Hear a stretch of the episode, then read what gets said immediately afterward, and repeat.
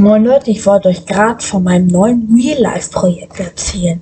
Und zwar, ich habe vor, meine komplette Decke mit LED-Lichtern abzukleben, darauf dann Wolle. Das Ganze hat ein TikToker gemacht und das sah richtig nice aus. Ich habe damit angefangen, aber allerdings ist alles nach einem Tag komplett runtergefallen. Und ich schwöre es euch, das war sowas von der Arbeit, das alles wieder auszuräumen. Nee, nee, nee, nee, da habt ihr keine Lust drauf. Und äh, dann habe ich meine Eltern gefragt, wieso es denn abgefallen ist.